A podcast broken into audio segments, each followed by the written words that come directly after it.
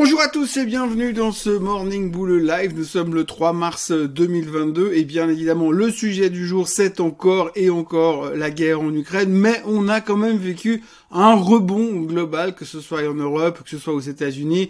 Alors les sanctions continuent de tomber de toute manière, mais on parle de négociations, de cessez-le-feu, euh, de contre de partis qui seraient en mesure d'avoir envie de commencer à négocier. Donc c'est plutôt encourageant, on va se raccrocher à ce qu'on peut pour l'instant, mais comme je le disais, les sanctions continuent de tomber, les Japonais vont arrêter de livrer des voitures en Russie, Nike va arrêter de fabriquer des Nike, d'exporter des Nike en Russie. Euh, donc du coup, eh bien, ça continue à poser pas mal de problèmes. Les Américains veulent geler les assets de tous les oligarches qu'on peut trouver partout dans le monde, puis les mettre à la soupe populaire. Abramovich veut vendre le Chelsea pour utiliser les prospects, enfin les résultats de la vente pour euh, les donner aux Ukrainiens. Et puis, euh, bah, ça continue dans cette direction. Donc en fait, ce qu'on peut dire globalement de tout ça, c'est que si Poutine a vraiment des envies de revenir dans la Russie, dans l'URSS des années 80, eh bien, il est en train d'y arriver gentiment puisque bientôt il y aura les mêmes conditions de vie, c'est-à-dire de nouveau euh, les queues de 3 heures à l'entrée des boucheries et puis vous trouverez plus rien euh, de potable à vous mettre. Peut-être qu'ils vont même recommencer la production des trabants et même pas électriques.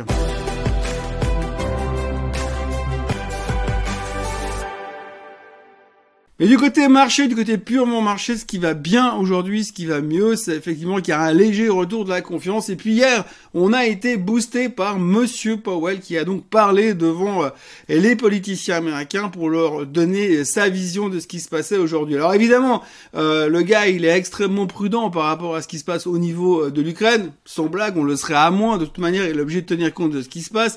Il a parlé de la prochaine hausse des taux que la Fed va annoncer le 15 et le 16 mars. On attend euh, assez de manière assez intense. Bien évidemment, c'est ce qu'on est, ce qui nous préoccupait le plus. Clairement, dans son discours, il va monter les taux de 0,25 et pas de 0,50. Alors, pas mal de gens s'y attendaient à une hausse de 0,50, mais depuis quelque temps, effectivement, avec ce qui se passe en Ukraine, eh bien, les attentes de voir des, une hausse aussi violente étaient réalisées à la baisse et effectivement, par rapport au discours de Monsieur Powell, on peut s'attendre effectivement à une hausse de seulement 0,25 0,25% d'ici euh, la mi-mars.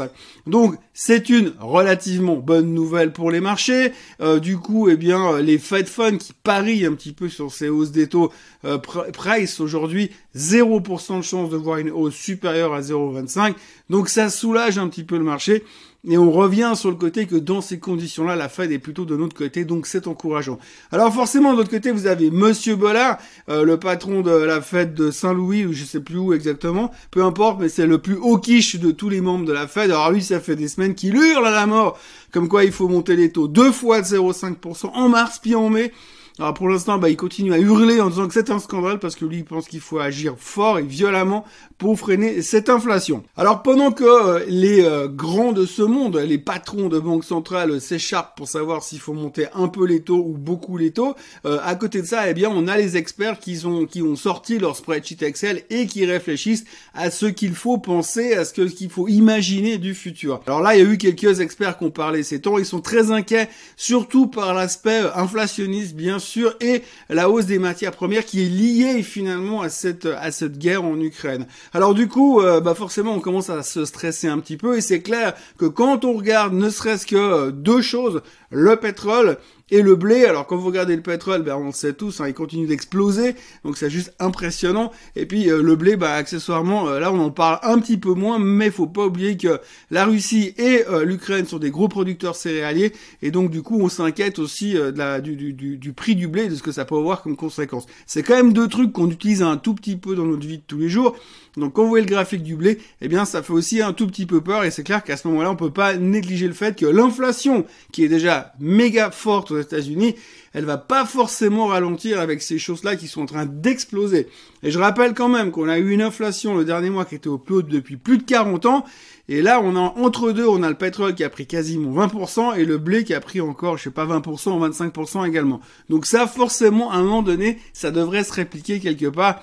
Et c'est pas forcément une très bonne nouvelle. On verra demain avec les chiffres euh, économiques des non-farm payrolls, enfin les chiffres de l'emploi, voir un petit peu ce que ça donne.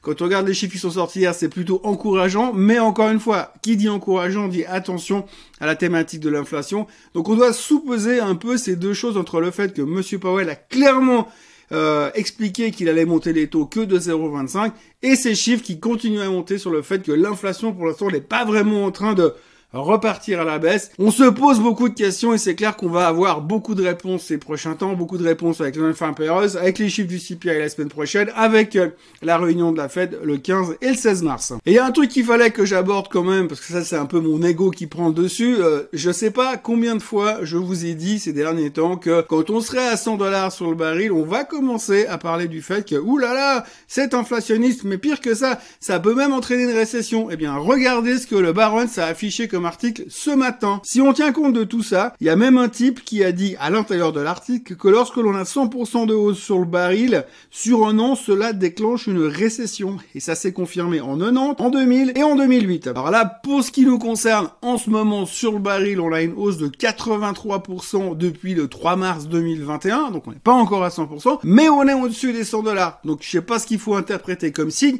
mais c'est pas forcément une bonne nouvelle. Mais surtout, ce que je voulais dire dans tout ça, c'est que je l'avais dit. Au moins, il y a une fois où je pourrais dire je l'avais dit. Et puis, comme d'habitude, lorsque tout va mal, eh bien, on a euh, un type qui revient, qui réapparaît à chaque fois pour dire Ouh là là, la fin du monde est proche et on va tous mourir. Eh bien, c'est bien sûr Monsieur Nouriel Roubini. Monsieur Roubini a donc écrit un article très fouillé qui circule actuellement sur le net pour expliquer qu'effectivement, avec ce qui nous arrive, ça allait être très compliqué, que l'inflation allait tous nous faire du mal, euh, que euh, la guerre allait continuer, que ça allait poser d'énormes problèmes au niveau de la confiance du consommateur, etc., etc. Bref, que c'était très très compliqué et qui probablement tout ça va nous mener ensuite à une guerre froide numéro 2 et puis ensuite derrière tout ça, eh ben, on va rentrer dans une période de stagflation. Alors la stagflation, c'est la période où finalement l'économie ne fait plus rien, mais que l'inflation continue à monter. C'est en gros ce qui peut nous arriver de pire en économie, ou pas loin. Et puis bah, du coup, lui, il pense que la fin est proche, encore une fois, qu'on va corriger massivement. Voilà, bon, c'est un grand classique de Monsieur Rubini. Il faut pas oublier non plus que Monsieur Rubini a été juste une fois dans sa vie, c'était pendant la crise des subprimes.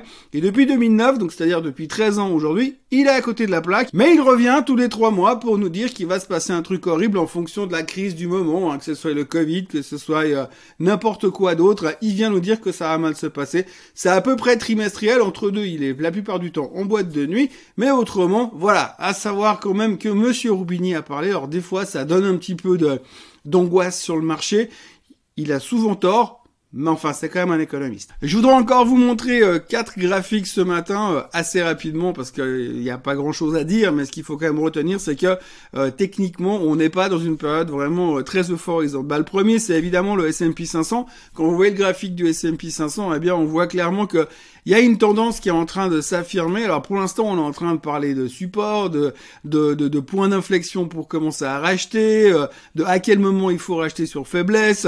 On comprend bien, ça fait forcément des années et des années qu'on est dans un bull market, donc on a appris à racheter sur faiblesse.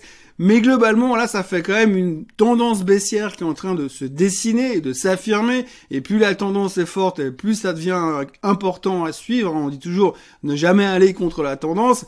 Eh bien là, on a gentiment une tendance qui est en train de se dessiner. Alors soit ces derniers jours, on a vécu quand même un joli rebond et une jolie récupération de performance, que ce soit sur le Nasdaq, qu'on voit aussi maintenant, euh, ou sur le S&P 500, mais on voit que ces deux graphiques américains sont dans une tendance baissière, et que tant qu'on n'a pas réussi à casser cette tendance à la hausse, qui n'est pas encore le cas, d'ailleurs on arrive déjà pratiquement sur des zones de résistance, eh bien, euh, on va avoir quand même euh, de la peine à trouver ça hyper euphorique, sachant qu'on a bien évidemment toujours cette épée de Damoclès avec la guerre en Ukraine qui va pas nous faciliter le travail.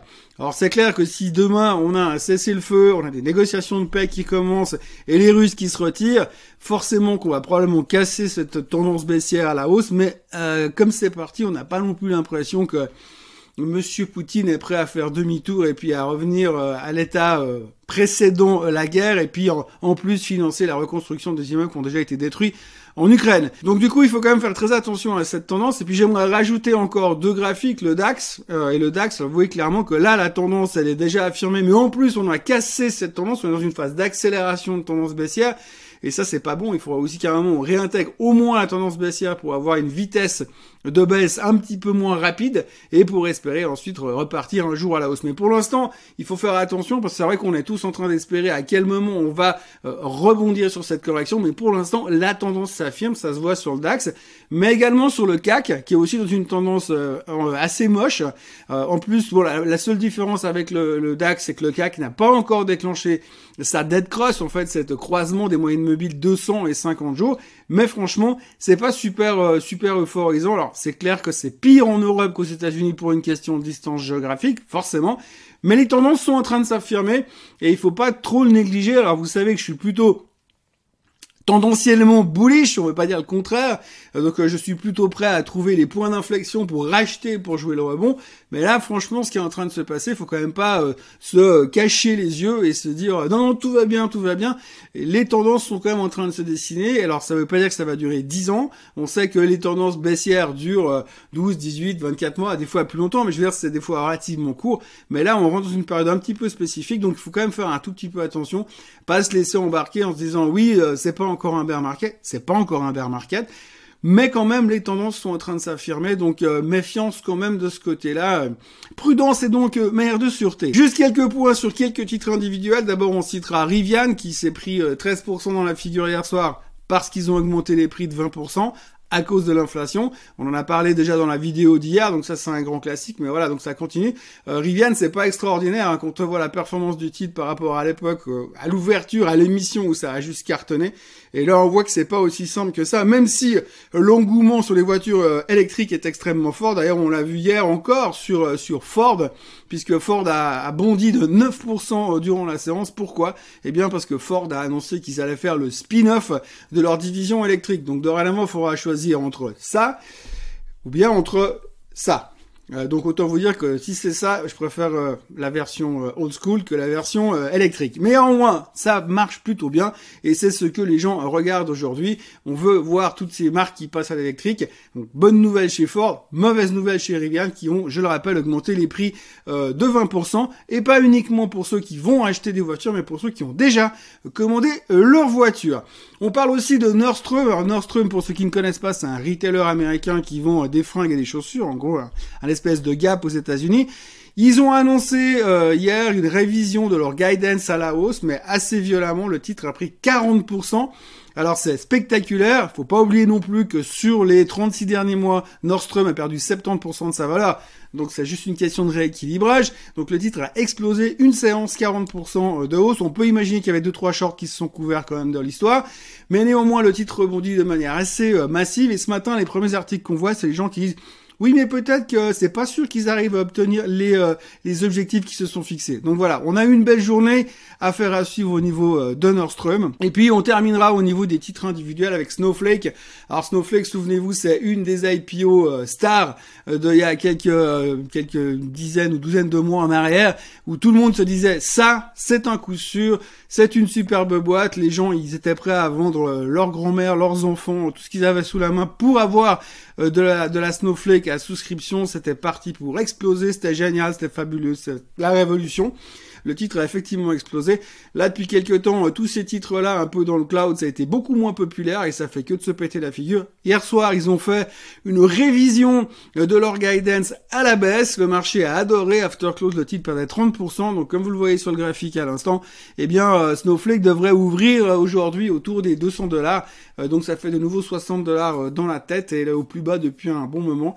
Donc, on voit encore que malgré que la saison des résultats est quand même bien derrière nous, il y a encore quelques publications qui peuvent faire très très mal. Voilà ce qu'on pouvait euh, dire aujourd'hui. Donc il faut retenir que euh, Powell euh, ne va monter les taux que de 0,25%. Ça c'est la première nouvelle de la journée et la plus importante qu'il faut retenir.